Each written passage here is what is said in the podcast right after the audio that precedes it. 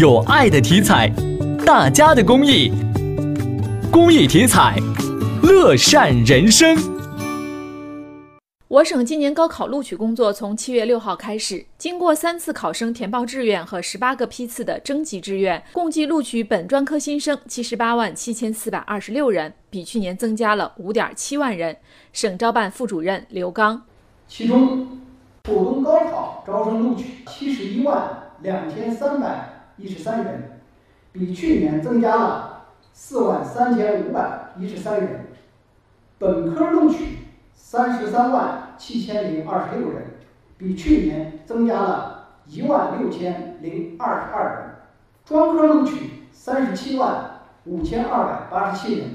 比去年增加了两万七千四百九十一人。为了让河南学子有更多上大学、上好大学的机会，集中录取期间，招生部门积极争取面向全国的招生计划和省外高校的机动计划。本科层次共计争取扩招九千六百六十人，二幺幺以上院校扩招两千四百九十八人，其中九八五院校扩招一千一百七十二人。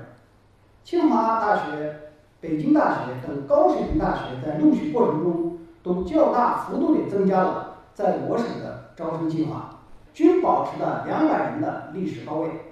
高考的公平公正一直以来备受大家的关注。新闻发布会上，省招办副主任杜习民介绍说，答题卡扫描场地采取封闭管理，凭证出入；答题卡存放及流转全过程在视频监控下进行。评卷场地实行二十四小时视频监控，专人值守，全天候值班巡逻。今年全省高考安全平稳进行，招生组织管理严格，招生工作没有发生违规违纪问题。从整个工作流程和技术监控后续查看来看，没有调换